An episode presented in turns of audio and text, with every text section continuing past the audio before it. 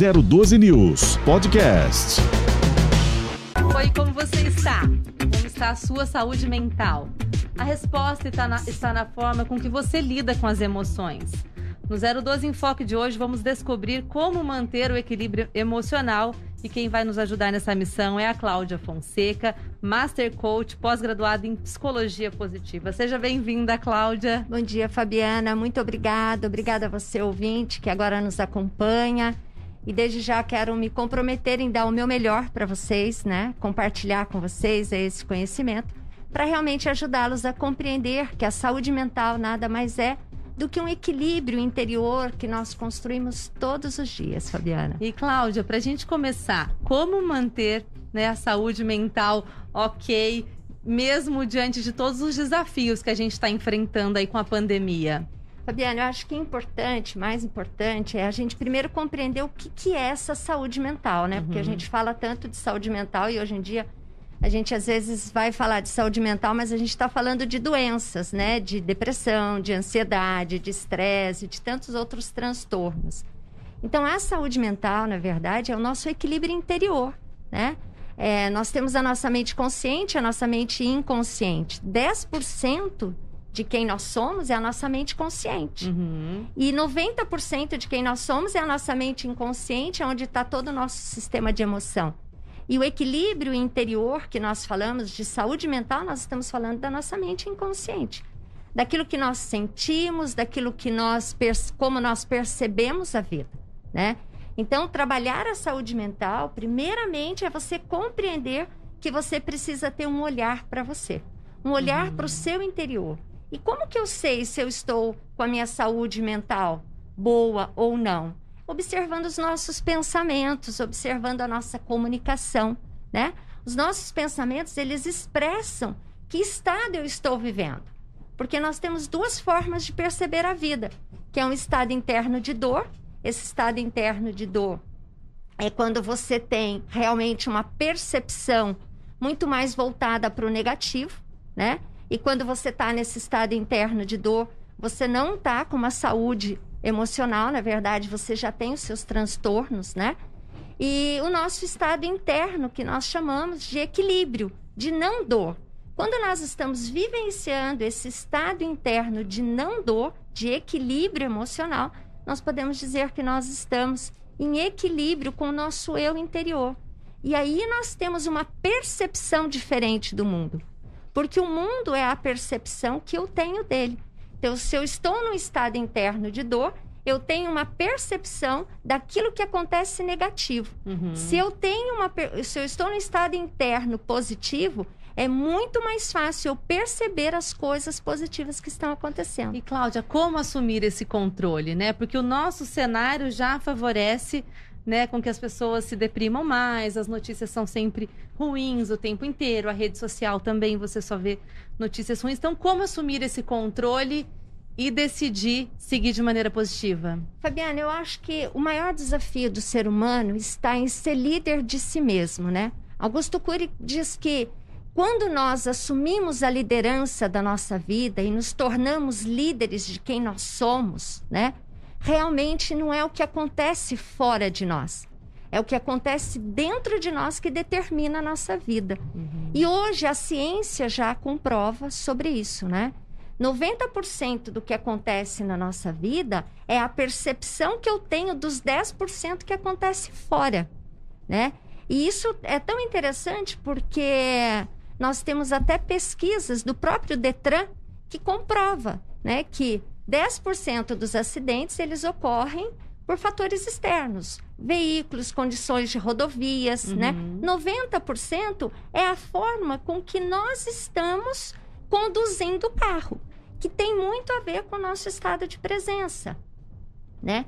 Então, assumir essa responsabilidade, eu acho que é uma escolha, é uma decisão nossa de nos tornarmos líder de quem nós somos. E como é que eu me torno líder de quem eu sou? Trabalha, é, conduzindo os meus pensamentos, né? Eu falo que nós não podemos controlar os nossos pensamentos, uhum. mas nós podemos dirigir os nossos pensamentos. Como dirigir os nossos pensamentos? Identificar se esse pensamento é um pensamento positivo Porque os pensamentos positivos, eles constroem uma realidade positiva, ele nos dá uma visão positiva da vida, ou se esses pensamentos são pensamentos negativos, que geralmente está ligado à sobrevivência, Uhum. né? Então, é muito importante nós percebermos isso. O que, que são pensamentos? É um padrão mental, né? Pensamentos é toda a construção de um padrão mental, de uma imagem que nós é, guardamos, né? Por quê? As nossas palavras, elas são registradas na nossa mente com imagem. A nossa vivência também são registradas em imagem. Então, os nossos pensamentos é um reflexo desse padrão mental, dessa memória que nós trazemos. Uhum. A linguagem, a comunicação, ela nos ajuda a mudar esse padrão. Porque quanto mais eu trabalho, quanto mais eu digo que nós estamos vivendo um momento difícil, que a pandemia é um momento muito difícil, um momento de muita dor, mais eu estou alimentando essas memórias. Então, Então a é- palavra tem mesmo poder. Muito. E nós não acreditamos nisso, Uhum. né? Porque as palavras nos ajudam a ir mudando esse padrão. Porque você já percebeu, Fabiana, que talvez você também, ouvinte, que dependendo da palavra é como você se sente?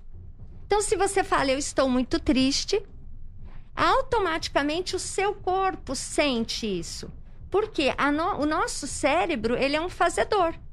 Ele simplesmente pega a palavra, a energia que essa palavra mostra, a imagem, e ele, e ele libera uma química para que o seu corpo sinta o que você está falando. Uhum. E o que você sente, você é, e o que você é, você faz.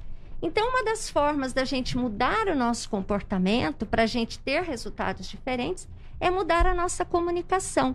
Então, nós estamos vivendo um tempo difícil.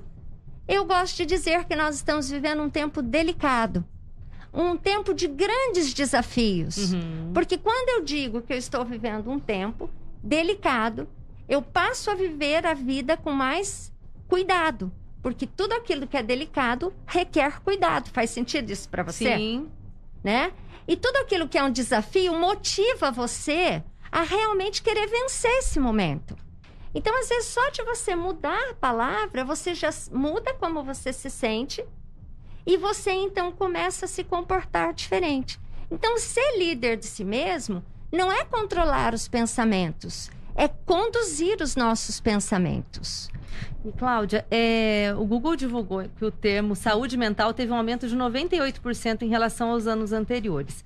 O que, que você acha que representa? É a consciência das pessoas de que elas precisam buscar o equilíbrio? O que, que representa esse aumento nessa busca? Fabiana, até 1998, a psicologia, ela só trabalhava o termo realmente de doenças mentais, né? Uhum. E a partir de 98, Martin Seligman, ele identificou que da mesma forma com que nós desenvolvemos uma mentalidade depressiva, estressada, que gera as nossas doenças, nós também somos capazes de desenvolver uma mentalidade para positividade, que é uma mentalidade saudável, né? Então, a partir desse, desse de 1998, surgiu a psicologia positiva, né? Que é- é uma ciência que ela está voltada realmente para para busca da felicidade. Não é uma felicidade qualquer, é uma felicidade autêntica. É uma felicidade que ela vem antes do ter e ser. É uma felicidade que está no ser. Uhum. Então, com o avanço da psicologia positiva, hoje se fala muito sobre isso, né? Sobre mindfulness, sobre a importância de você buscar um equilíbrio. Então, acho que as pessoas foram buscando. Hoje, pesquisas em 1900, em 2014, saiu uma pesquisa que apenas 13% das demissões nas empresas ocorriam por problemas de conhecimento, problema técnico, de comportamento em termos é, de conhecimento, de Sim. habilidades, de talentos. No, é, 87% era por causa do coeficiente emocional, da inteligência emocional. Uhum. E agora, em A 2000, forma de se relacionar. de se relacionar, de lidar com as emoções. O que, que é o equilíbrio emocional? O que, que é a saúde mental? É a sua capacidade de identificar e reconhecer as suas emoções e se comportar adequadamente, não reagir, mas agir a partir das suas emoções, né? E também saber reconhecer as emoções do outro e se comportar com o outro de acordo com as reações. Então é comportamental. E o nosso comportamento, ele é quase que 100% emoção. Uhum. Então a saúde, a saúde mental começou a ser muito procurada, por quê? Porque as próprias empresas hoje perceberam que investir em saúde mental é muito mais promissor do que você investir é, em, te, em, treinamento, uhum. né? E a saúde mental você não treina. Você ajuda o ser humano a se desenvolver a partir daquilo que ele reconhece que ele já é bom. Então, o foco não é no que está errado, o foco é no que deu certo. E aquilo que deu errado, você é um, é um parâmetro que você ainda não aprendeu, você precisa aprender. Então, por isso que hoje você tem uma busca maior, porque hoje você tem uma ciência comprovando a importância da saúde mental, não só nas doenças é, físicas, mas inclusive no, nos seus resultados financeiros, de relacionamentos e tudo mais. Acredito que seja por isso que você teve esse Entendi. avanço, né? E, Cláudia, muitas pessoas têm dificuldade com as mudanças, né? Uhum. E todo mundo precisou mudar. Quem estava trabalhando em empresa, trabalhou em casa, uhum. teve que lidar com mudança de... Enfim, todo mundo precisou mudar alguma coisa. Então, eu queria que você falasse como lidar com essas mudanças, com, né, com aquilo que foge do, do que você esperava. Do que você esperava. Primeiro, eu, eu queria compartilhar com vocês, ouvintes, quatro passos da mudança, né? Primeiro, é importante a gente entender que desde o momento que nós nascemos, nós somos é, frutos de uma mudança, né? A gente veio é, evoluindo, né? E aí nós vamos crescendo. Então, a mudança faz parte da vida. E quando nós não aceitamos essa mudança, na verdade, nós negamos a evolução natural. Uhum. E é aquilo que eu digo, né, Fabi? Aquilo que você não pode mudar, só tem um caminho, você aceita. Aquilo que você pode mudar, você assume a responsabilidade, a responsabilidade da mudança. Então, Gandhi dizia que nós precisamos ser a mudança que nós esperamos do mundo.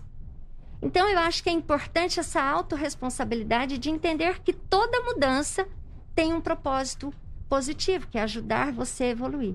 E quais são os quatro passos da mudança? Primeiro passo da mudança é você reconhecer o que precisa ser mudado uhum. e o que está mudando. Segundo passo é você acreditar que você pode fazer parte desse processo de mudança. Porque a mudança começa a partir de você. Sim. Então, muitas vezes, a nossa resistência na mudança, ela está muitas vezes em nós não acreditarmos na nossa capacidade de mudar. E o terceiro passo da mudança é você tomar uma atitude e assumir a responsabilidade de dizer: tá tudo bem, tá aqui, não adianta eu negar, eu preciso mudar, eu preciso me adaptar. Então eu ajo, eu começo a agir eu tomo a decisão de fazer parte do processo de mudança. Uhum. Então, esse momento de pandemia que nós estamos vivendo, nós precisamos compreender o que precisa ser mudado e assumirmos juntos a responsabilidade que juntos nós podemos e agir para essa mudança. Então, é, não podemos ter medo da mudança, porque ela vai acontecer de forma natural.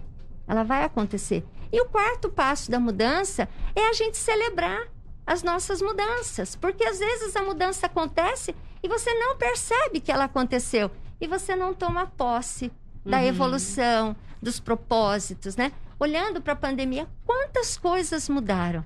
Quantas informações chegaram hoje através dos meios de comunicação que as pessoas não tinham antes, né?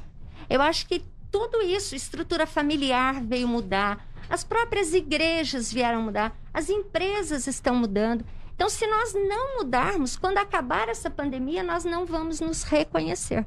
Entendi. Faz sentido isso para você? Sim. Então, a mudança, ela é necessária na nossa vida, né? Cláudia, você falou aí das, né, das, das famílias e nós percebemos que a gente ouviu muito falar, né, de casais que se separaram, que não estavam acostumados a ficar tão juntos e começaram a ficar. Então, eu queria, sim, saber a sua opinião Uhum. sobre esses impactos da pandemia nos relacionamentos. Eu acredito assim, Fabi. Aí a gente já vai trabalhar também um pouquinho daquilo que a gente estava falando no início, da importância é, de manter o nosso equilíbrio emocional através de buscar informações positivas.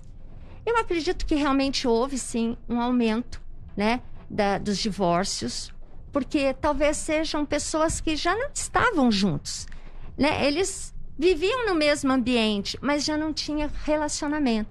Porque o relacionamento é afeto, né? Uhum. Relacionamento é confiança, é, é, é respeito, é você respeitar o outro, é você desejar que o outro evolua junto com você, né?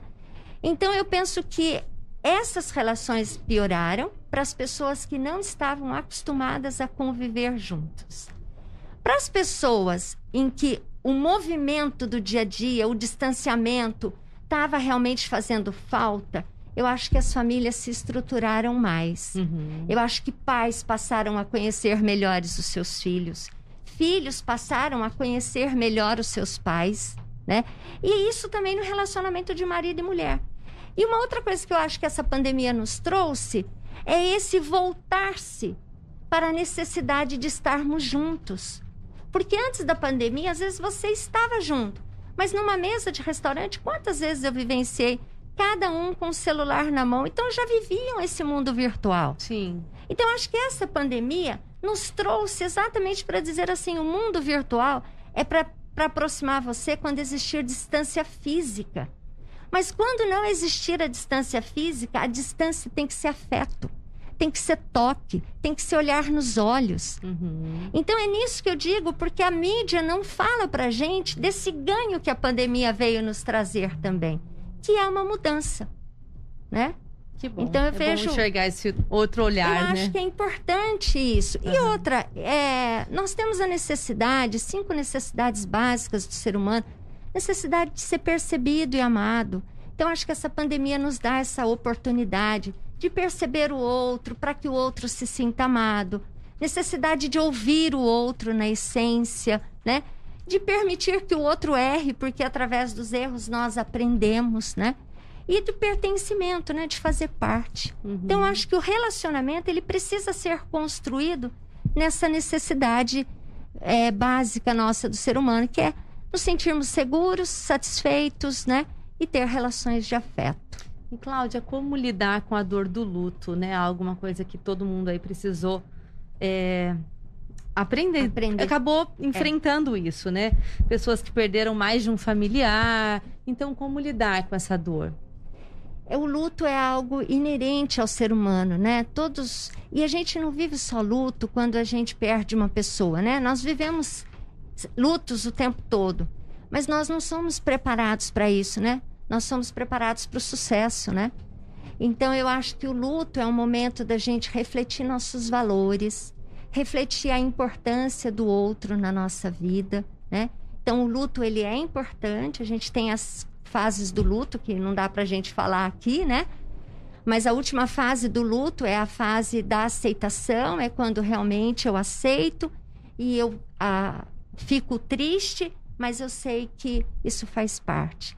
Então, como que a gente pode minimizar essa dor, né? É não alimentar essa dor em nós, porque essa dor ela já existe naturalmente, Fabi. Você não precisa alimentar. E nós começamos dizendo a importância da gente ser líder dos nossos pensamentos. Essa pessoa que partiu deixou uma história, deixou uma experiência, né? Deixou valores. Então, quando eu começo a acessar na minha mente tudo aquilo que essa pessoa fez de bom, todos os momentos maravilhosos, o que eu aprendi com ela, de alguma forma, eu tô deixando essa pessoa tá viva dentro de mim. E lógico que cada um tem uma forma de viver o luto, né? Tem pessoas que buscam apoio na espiritualidade, na amizade. Mas momento de luto, Fabi, não é momento de você ficar só. É momento em que nós estamos fragilizados e que precisamos buscar ajuda. Precisamos buscar esse afeto. Mas muito mais do que isso é buscar essas memórias positivas. É não ficar se lamentando, buscando culpados, né? A culpa não, não resolve o nosso luto. A Sim. culpa ela aumenta o nosso luto. E o remorso também, né? Eu deveria ter feito isso, eu deveria ter feito aquilo. Não faça isso com você. Todas as vezes que você se culpa ou que você é, é, fica lamentando algo que você deixou de fazer, você não tem mais a oportunidade de fazer. Mas eu tenho certeza que muito mais do que o que você deixou de fazer, querido ouvinte, foi o que você fez, foi o que a pessoa fez. Né? Muito mais do que o que você deixou de viver, foi o que você viveu. Então, quando nós acessamos tudo isso, Fabi, nós estamos realmente vivendo o luto, mas vivendo o luto com amor. O que transforma o nosso luto né, é essa busca dessa vivência positiva. Uhum. Então, até aí, né? Conduzir os nossos pensamentos para memórias positivas. Quando for falar, não fala da dor, não fala do sofrimento. Essa pessoa não foi a doença, não foi o Covid, essa pessoa teve uma história. Então, quando nós acessamos essas histórias, nós vivemos isso. E eu também já vive, vive, vivi lutos, né? E foi assim que eu consegui trabalhar o meu luto.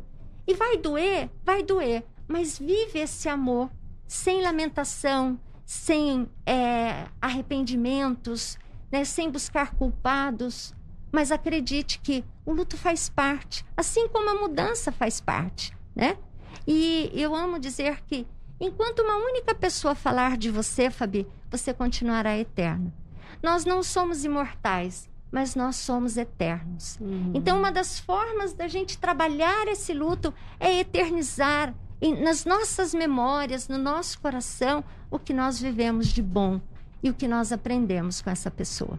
Legal. Porque quando nós aprendemos com ela, ela continua viva nas nossas ações. Faz sentido isso para vocês? E Cláudia, é, você falou, né, da importância da gente deixar ser cuidado. Ah, e, isso é maravilhoso. É, e não falando somente dessa coisa do luto, mas em todos os momentos, porque a gente percebe assim, eu sou mãe, eu tenho que estar bem para os meus filhos, eu tenho que apoiar, eu tenho uhum. que incentivar, é. eu tenho que ser forte. E às vezes a gente também precisa desse cuidado, né? Então é. quero que você fale um pouco sobre isso. Eu amo dizer que existe um poder mágico na nossa vulnerabilidade, né? Milton Erickson dizia assim que existe um poder na nossa vulnerabilidade. Nas nossas dores mais profundas está o nosso maior poder. Então, quando nós compartilhamos com os nossos filhos, com o nosso marido, com, com as pessoas que nós amamos, com os nossos amigos, não é lamentar, Fabi, as pessoas perdem tempo lamentando. Nós temos que falar para as pessoas aquilo que nos incomoda, as nossas fragilidades. As nossas fragilidades não são fraquezas, são forças para serem desenvolvidas. Então, não, a, a, minha fragilidade e a sua fragilidade se tornam uma força. E os nossos filhos precisam saber que nós somos frágeis. Porque quando os nossos filhos acham que nós somos perfeitos, eles se sentem imperfeitos porque eles não sabem lidar com a fragilidade deles. Uhum. Então, quando nós compartilhamos com os nossos filhos as nossas fragilidades, os nossos erros, as nossas fraquezas, eles olham para nós e se identificam com a gente. E aí eles aprendem com a gente, nós aprendemos com ele. A vida é para ser compartilhada. E os nossos filhos têm uma missão linda, a missão de nos ensinar a ser pais e nós queremos ser perfeitos. Não permitamos que os nossos filhos nos ajudem a nos desenvolvermos. Uhum. Diz para eles, filho, para a mamãe também está difícil. Para o papai também não está fácil. O que, que nós podemos fazer de diferente?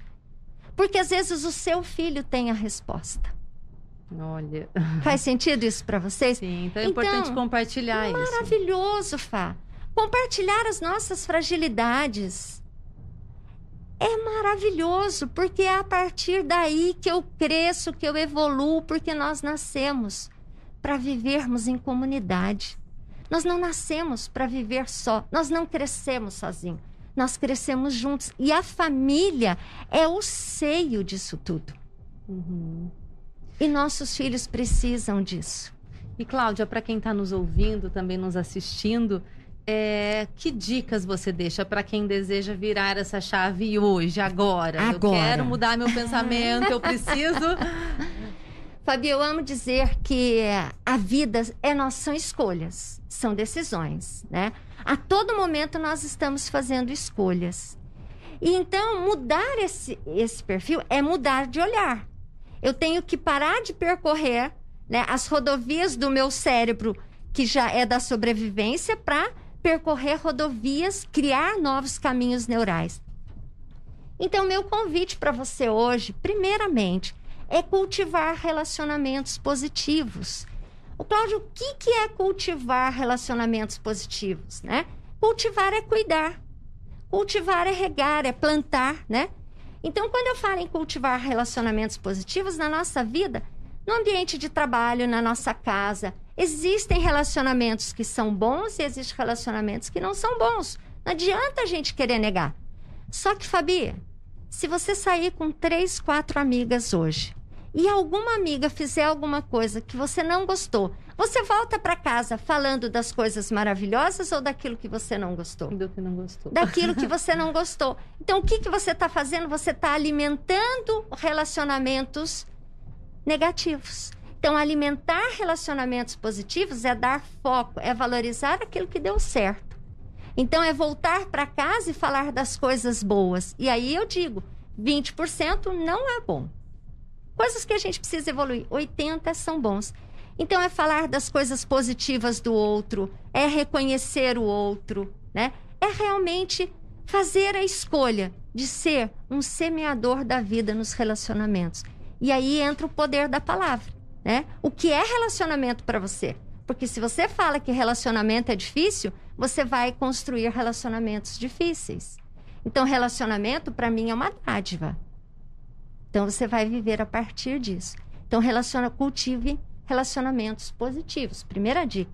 Segunda dica, nós precisamos substituir a reclamação.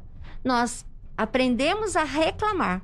A nossa mente já está rapidinha para reclamar, mas nós precisamos mudar o nosso olhar, mudar o nosso olhar para gratidão. Então, ensinar os nossos filhos, nos ensinar, ao invés de olhar para aquilo que não deu certo, para aquilo que você deixou de fazer, para aquilo que você acredita que deveriam ter feito e não fez, olhe para as pessoas que fizeram, olhe para as coisas que deu certo na sua vida. E aí você vai desenvolvendo, é lindo porque abre um olhar né? Ilumina a gente. Então, faça a escolha, pare de reclamar e passe então a ser uma pessoa grata, né? E aí tem até um diário da gratidão que você pode ser, isso é da psicologia positiva, comprovado cientificamente. Se você todos os dias à noite pegar um diário e colocar três coisas maravilhosas que aconteceram na sua vida e por que que isso aconteceu, você vai mudando a sua mentalidade. Olha que legal, olha a dica né? aí, gente. Vamos praticar. E depois é fazer a escolha de ser otimista. Ser otimista, Fabiana, não é negar as coisas que não deram certo, é valorizar as coisas que deram certo, é valorizar seus dons, seus talentos, é valorizar o que a pessoa fez de bom para você, é valorizar o que nós podemos aprender com essa pandemia, o que está dando certo nessa pandemia.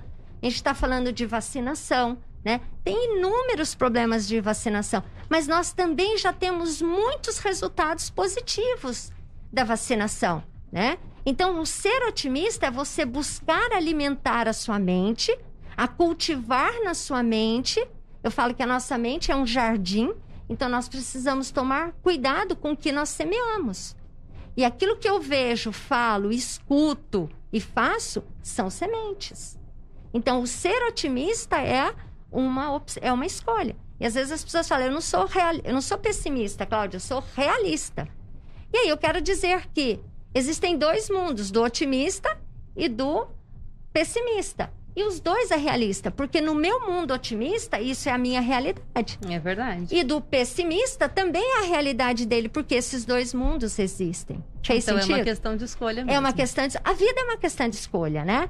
E depois praticar gestos de gentileza. Né? Os gestos de gentileza gera toda uma química que o prazer de quem realiza a gentileza é muito maior. Sem e isso dúvida. vai construindo em nós a nossa humanidade, a nossa bondade. O ser humano nasceu bom, né? Então nós precisamos resgatar essa nossa humanidade, essa nossa bondade. E gestos de gentileza é uma prática. Também eu gosto de dizer, faça um diário de gestos de gentileza quais foram as gentilezas que eu recebi no dia de hoje, quais foram as gentilezas que eu fiz nesse dia de hoje. Legal. A nossa mente gosta desse registro, né? E viver o tempo presente. O único tempo que existe é o agora. Porque ou eu estou perdida no meu passado, passa, é, o meu passado eu fico presa nele, ou o meu futuro eu fico perdida. E eu esqueço de viver o tempo presente. No tempo presente, é o lugar onde você tem para se comprometer com a vida. Faz sentido isso para você? Legal, Cláudia. Tá bom? Isso Tá é- certo. Ah. Tem mais uma? tem mais uma Então, pode, rapidinho pode ir aqui. lá, pode ir lá. Substituir a crítica pelo elogio, porque também é uma, é uma. Tá? Substituir a culpa pela responsabilidade, não buscar culpado e buscar responsável, porque o culpado ele já tem a sua penalidade, mas o responsável não, ele age para mudar, né? E por último, assim, busque lazeres e momento de espiritualidade. Ah, super importante, São né?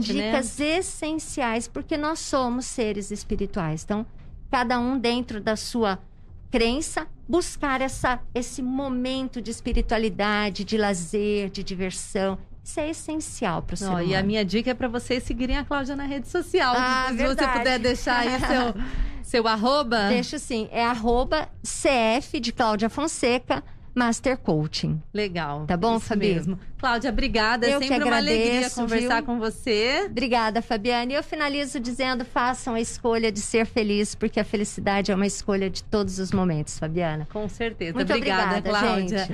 Bom, nossa conversa continua no próximo bloco. Vamos receber a neurocientista Paula Talmelli. Não saia daí. Você está ouvindo na 012 News. 012 em Foco.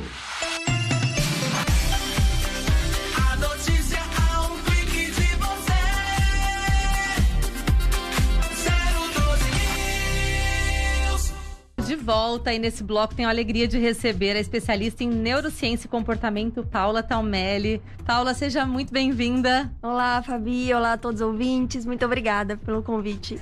Paula, antes de começarmos a conversar, eu quero me dirigir a quem está nos ouvindo e nos assistindo. Você corre o dia todo, trabalha duro, mas termina os dias frustrada porque parece que você não fez nada? Você tem dificuldade de dormir porque sente que a cabeça não desliga? Você passa boa parte do dia preocupada com tudo que tem para fazer? É, minha gente, muitos de nós estamos nessa mesma situação. A Paula é autora do livro Coragem para Desacelerar, que ela trouxe um para mim, gentilmente. E então, Paula, como sair desse ciclo, desse sufoco? Pois é, né? Acho que todo mundo. Parece que a correria ficou normal hoje, É, né? Mas a questão é que o nosso cérebro não foi criado para viver nesse padrão acelerado. E a gente vive nesse padrão porque a gente acabou criando ao longo do tempo hábitos que nos colocam neste ciclo. Então, para sair desse ciclo, a gente precisa quebrar esses hábitos. E a primeira coisa é a forma como a gente começa o nosso dia. Começar o dia, a primeira hora do dia, ela é o que a gente fala de como se fosse um leme do barco, né? Então, qual que é o papel do leme no barco? Dar a direção. Uhum. E aquilo que a gente faz logo que a gente acorda, ele dá o tom pro nosso padrão mental, dá a direção. Então, normalmente a gente acorda, ou às vezes já atrasado, ou já pega o celular, né? Já vai ali, já, já vê rede social, já vê tudo que tem de WhatsApp para responder, dá uma olhadinha nas notícias. Então, a gente enche a nossa mente com informações, já se coloca num ciclo acelerado, e aí o nosso cérebro vai seguir assim ao longo do dia. Sim. Então, a gente precisa começar o dia de forma mais Cláudia, tranquila. ela- é, Paula, agora sim, às vezes eu começo bem tranquila, plena, aí vem o primeiro probleminha, aí vem o segundo, É. aí pronto. Aí você já esqueceu que você acordou plena, Plena. que você tinha determinado que aquele dia ia ser legal. Então, como lidar, assim, né, com isso? Ah, acordei, tá tudo bem, mas aí veio o primeiro problema. Como a gente não se deixar levar por isso? Porque realmente o nosso dia é cheio de Sim, imprevistos, né? Sim, é, eu costumo dizer que se tem uma coisa que a gente tem certeza são os imprevistos, É, né? Os é. imprevistos vão acontecer, vão aparecer. Então o ideal é que você treine a sua mente todos os dias um pouquinho. Então a primeira hora do dia, realmente, você acorda. Ou logo após o seu café da manhã, que tem gente que só desperta depois do, da xícara de café, né? É verdade. Então, ou antes do cafezinho ou depois do cafezinho, você pegar ali pelo menos 15 minutos. E aí você trabalhar a sua mente. Você pode trabalhar com uma meditação, com uma oração, com exercício físico, leitura, escrita. São Uhum. hábitos que treinam a nossa mente a se manter concentrado. Certo. Porque hoje, o dia, hoje em dia a gente passa a maior parte do tempo distraído, né? É. Toda hora a gente é interrompido por telefone, notificação. Então, a gente precisa treinar o cérebro a ficar tranquilo. Aí é claro que você vai pro primeiro problema, você já vai falar, nossa, cadê aquela minha paz? Acabou. É. Respira fundo. A gente não lembra de respirar muitas vezes ao longo do dia. Então, joga uma boa dose de oxigênio pro cérebro. Porque quando a gente trabalha o cérebro com exercícios de respiração, com a meditação ou com a oração, por exemplo, isso diminui o fluxo sanguíneo. Então faz com que a nossa mente fique um pouco mais calma. Uhum. Então você vai criar esse padrão de calma todos os dias de manhã. E aí, com o tempo, você vai ter mais referências para mesmo que apareça um problema, um imprevisto que vai aparecer, você vai falar, peraí, não preciso surtar. Né? O cérebro tem lá uma referência no, no- na, na prateleira de padrões ali para buscar e te trazer foco, concentração, criatividade para decidir resolver aquele problema. E o que, que pode nos motivar a ter essa coragem para desacelerar? Porque tá todo mundo acelerado, Tá né? todo Não mundo jeito. acelerado, Tamo tá. todo mundo. É, eu acho que a gente precisa. E, pera- e, assim, desacelerar não quer dizer trabalhar menos. Não, não, não, não. Muito pelo contrário. Eu, falo, eu demorei muito pra desacelerar, tive duas crises de ansiedade, porque eu tinha justamente esse medo. Não, mas eu sou uma pessoa ativa, né? O sangue italiano corre na veia e aquela coisa. E eu, isso pra mim é a, é a minha personalidade. Então, desacelerar não tem nada a ver com fazer menos, é ao contrário. Hum. Quando a gente desacelera a mente, e que na verdade é colocar a mente no ritmo normal, a gente consegue produzir muito mais. Ah, legal. A gente produz muito mais. Porque a sua mente vai estar equilibrada, né? E não nessa aceleração constante. E nesse sentido, então, qual que é a importância desse planejamento, da organização da rotina? Eu vejo que você fala muito disso nas suas redes sociais, com Sim. vídeos. Sim. São três pilares, na verdade, que a gente trabalha para conseguir desacelerar a mente e criar essa coragem. Acho que o primeiro ponto da coragem até é não querer mudar tudo de uma vez. Uhum. Sabe? Vamos por partes. Por exemplo, existem vários livros de rotina matinal que você acorda, né? Ou às 5 da manhã, ou tem uma hora de rotina matinal. Isso é excelente. Hoje eu já tenho uma rotina de uma hora, mas eu levei um ano para conquistar essa rotina. Então a gente tem que ir devagar. Começa com 10, 15 minutos. Começa a parar e observar quais hábitos têm mantido você mais acelerada. E aí você começa a mudar por esses hábitos. E aí a gente então começa o dia com uma rotina matinal que cria o padrão mental de tranquilidade. A forma como a gente se organiza é o segundo pilar do método. Então, ao invés de ter só a organização diária, que eu costumo dizer que ela é pesada, né? Porque você faz aquele listão de coisas e que é- parece mais uma lista de desejos, né? Que tudo que você vai lembrando, você vai colocando lá. É. E aí você fica frustrado no fim do dia. Porque a gente não vai conseguir dar conta daquele listão. Então pega o listão e distribui ao longo da semana. Porque aí você vai ter realmente a visibilidade de tudo que cabe na sua agenda naquela semana. Então isso faz muita diferença também para reduzir essa ansiedade, né? Essa ânsia que a gente tem de fazer tudo ali naquele momento. Com cer- E sempre essa sensação de que você não deu conta, né? Isso. É horrível demais terminar o dia frustrado porque parece que você faz, faz, faz e nunca deu conta, né? E biologicamente isso gera cortisol, que é o hormônio do estresse. Ao passo que se você finaliza cada atividade, então você coloca menos coisas pra fazer, mas você faz tudo aquilo, isso libera serotonina, que é o hormônio do prazer e o bem-estar. E essa sensação de realização te ajuda a produzir Faz ainda mais. toda a diferença. Que Exatamente. legal. Paula, é, como conquistar um estilo de vida, então, leve e produtivo? Uau! Começando com uma rotina matinal, começando Tá. o seu dia bem. Primeiro passo. Primeiro passo. Já aprendemos. Já. Bora lá. Isso. Se organizando, então, tendo a visão da sua semana e não só do dia, né? Quebra, virar uma chave, eu falo que é virar uma chave. É, de sair do ciclo do eu tenho que dar conta de tudo. Eu tenho que. Quem disse que você tem que? A gente tem que aprender a questionar os nossos pensamentos, porque nem sempre os pensamentos são verdade. Eles trazem medo, preocupação, ansiedade, é o cérebro tentando se defender. Então, por que, que eu tenho que? Por que, que eu não posso, né, me distribuir mais as minhas atividades, me organizar de uma forma melhor? E o terceiro ponto é fortalecendo a mente e a nossa espiritualidade. Uhum. Porque nós somos, né, um corpo, temos uma alma, nossa mente, nossas emoções e um espírito também.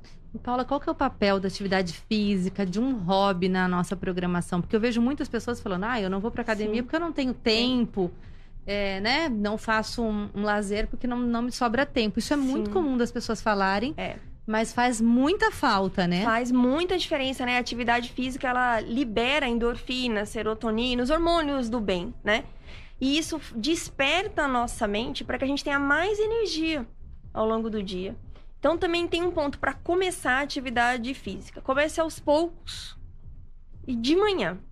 Porque a, Uhum. nossa, a nossa força de vontade é como se fosse um músculo. E ela vai ficando cansada conforme o dia vai passando. Por isso que é tão difícil, né? Você chega no fim do dia e você fala, não, Não vou. não tenho forças pra fazer mais nada, né? Só pra fazer a janta ou comer e descansar. Então, separar um tempo de manhã. E hoje em dia tem tantos aplicativos, né? Que você faz ali aqueles, aquela série de 10 minutos. Eu tava dando uma palestra esses dias e uma pessoa, uma, uma participante da palestra me indicou um aplicativo de 7 minutos. Ela falou, Olha, tem exercícios de 7 minutos. Então, que já fazem muita diferença. já fazem muita diferença, porque você joga literalmente aquela, aquela dose, né, de energia no cérebro logo de manhã. E isso faz com que você tenha mais energia para produzir ao longo do dia. Legal, então, ó, gente, tá, dá pra dar jeito. Dá Todo pra dar jeito. Tem que conseguir. É, bem pouquinho, dá Não pra começar. como. Paula, em um de seus vídeos na rede social, você diz para as pessoas pararem de pedir desculpas o tempo todo. É Por verdade. Foi o último episódio do podcast, né? Porque o que acontece? A gente pede desculpas, a gente até ensina os nossos filhos, né? Quando você faz algo errado, vai lá e pede desculpa pro amiguinho, né? Vai lá e você, você machucou uma pessoa, falou algo que não devia.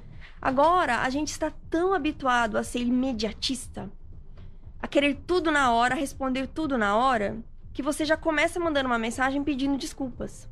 Né? Então, Uhum. ai, desculpa que eu não respondi agora.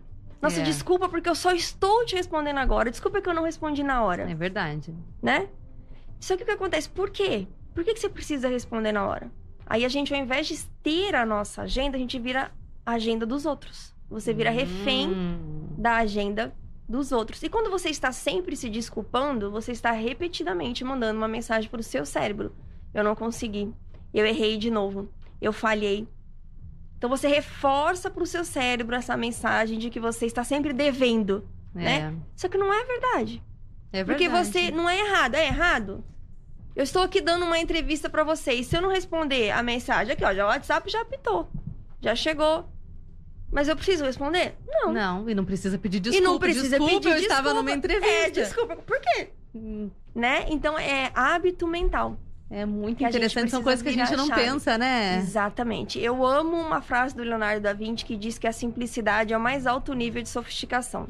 Então são nos pequenos e simples hábitos do dia a dia que a gente consegue ganhar muito bem-estar mental e reduzir a nossa ansiedade. Uhum. É, você pratica meditação, né? Você também fa- você faz Sim. vídeos com as pessoas. é, Você faz vídeos de manhã, né? Para as pessoas te Isso. acompanharem. A É gente isso? faz toda segunda-feira, Tá. ao vivo no Instagram, 7 horas da manhã, a gente faz uma meditação. Aí eu conduzo, uma meditação guiada, né? Eu conduzo as pessoas ali na meditação. E eu vou te falar uma coisa que talvez você escute muito. Eu sou muito agitada, eu não consigo meditar. Sim. Você deve escutar isso o tempo inteiro. Eu sou muito agitada, eu não consigo meditar. É. então, então vamos lá.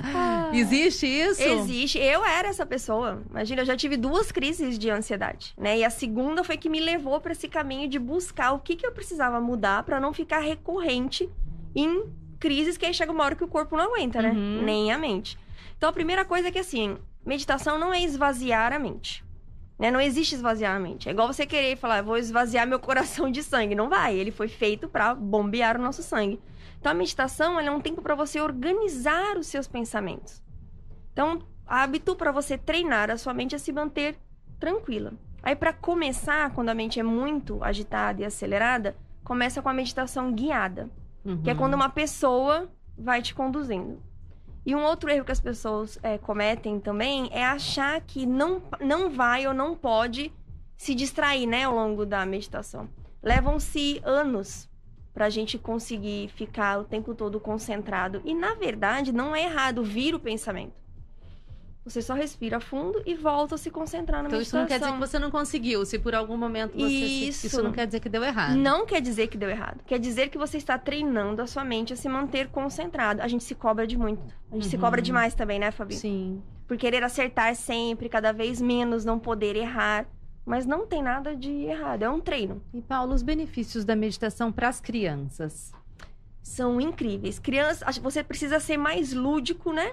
Para trabalhar atividades com elas que ajudem elas a ficar mais calmas e tranquilas. E hoje em dia, para as crianças, isso é fundamental. Porque vamos dar um exemplo muito simples: desenhos na televisão.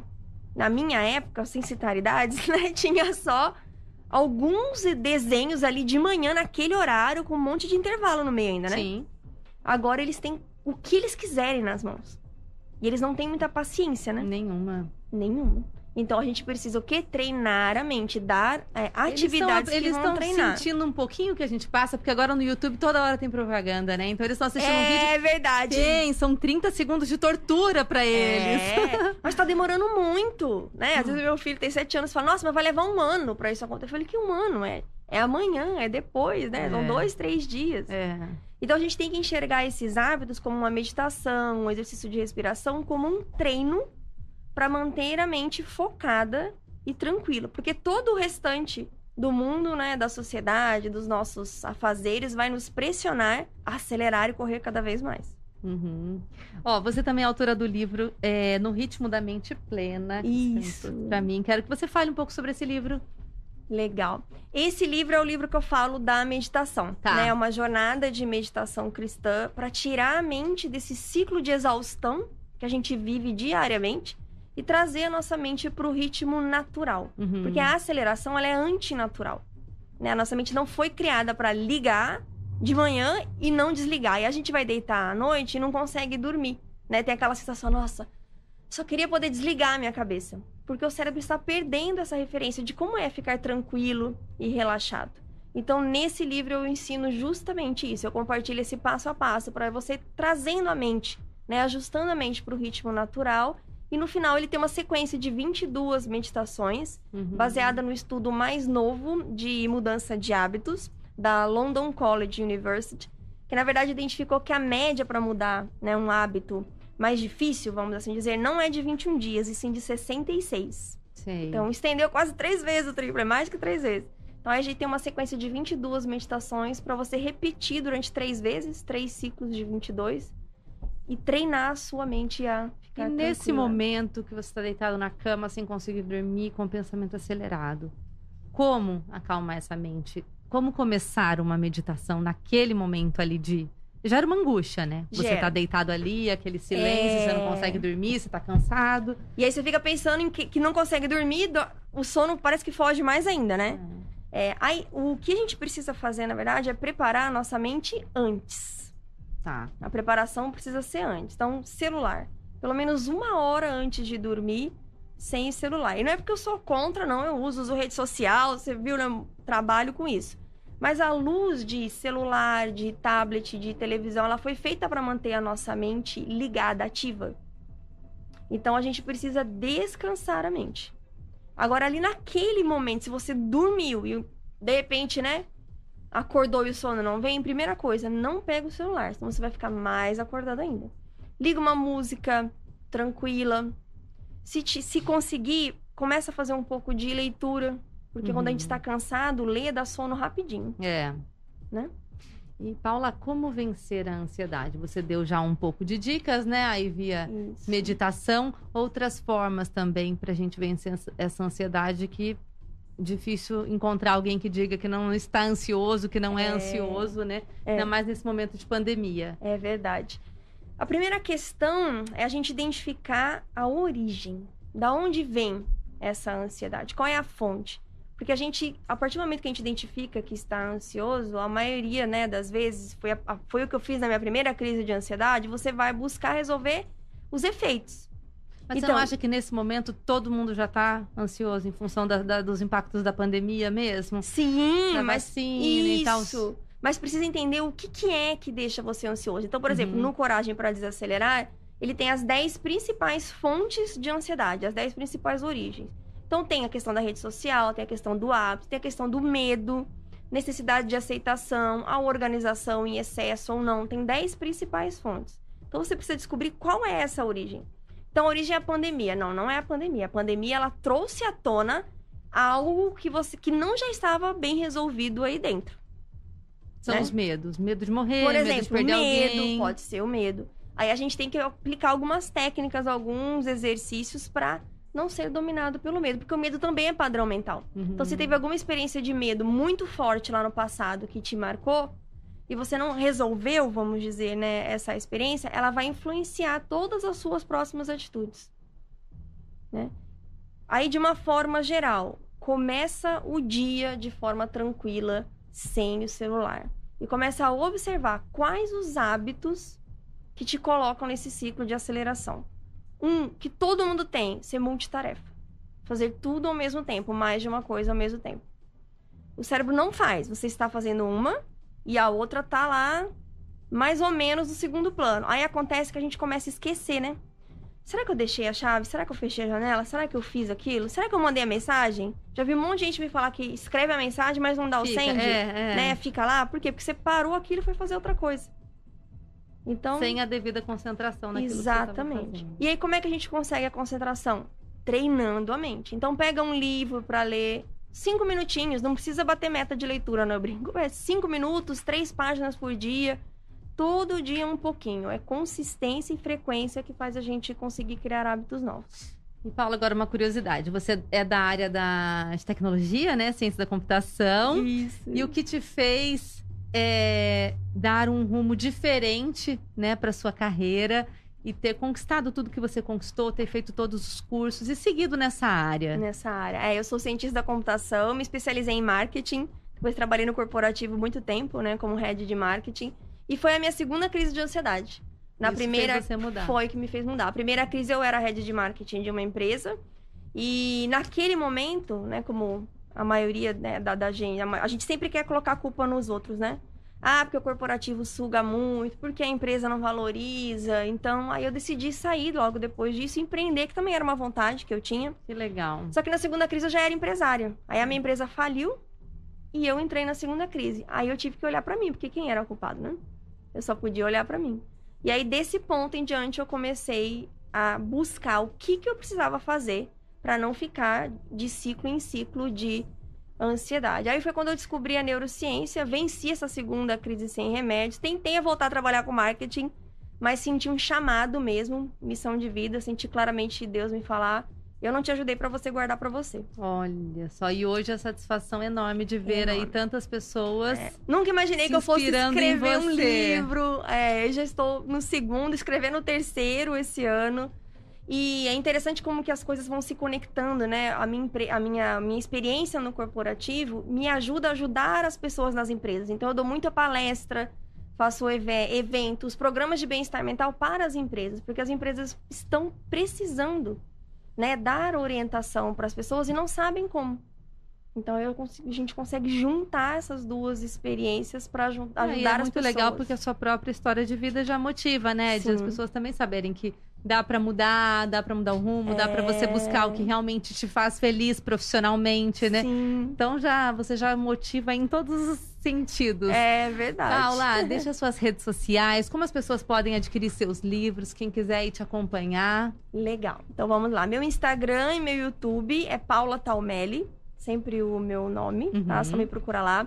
Os meus livros você encontra pelas redes sociais, no Instagram, você consegue adquirir, tem no meu site e também tem na Amazon e no Mercado Livre. Legal, olha, muito obrigada. Foi um prazer te conhecer pessoalmente, admirava seu trabalho. Ah, Então, muito obrigada por você ter vindo compartilhar aí todas as suas experiências com a gente. obrigada. Obrigada pelo convite, pela oportunidade. Sei que as pessoas estão precisando, né? Amo compartilhar aquilo que tem me ajudado, né? Bem-estar mental, ele não é luxo, como muitas vezes a gente pensa, de forma né? alguma. É base pra construir a vida que a gente sonha e deseja. Tudo começa aqui, ó.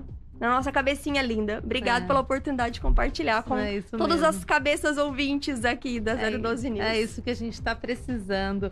Bom, obrigada também a você que nos acompanhou nessa entrevista. Continue com a programação da 012 News. 012 News Podcast.